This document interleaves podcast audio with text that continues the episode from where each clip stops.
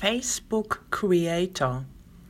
Ich wollte gerne wissen, wie es geht, mit einem Facebook Live vorher ein Intro und ein Outro zu erstellen. Da habe ich mich auf die Suche gemacht und auch was gefunden. Ich habe mir eine Fanpage erstellt als Video Creator. Das heißt also, die äh, Seiteninformation, da bin ich nicht als Dienstleister, sondern als Video Creator unterwegs. Und da gibt es Einstellungen, die man da noch bearbeiten kann. Und wichtig ist, dass man später die App Creator sich auch runterlädt auf sein Handy, damit man später dieses auch benutzen kann.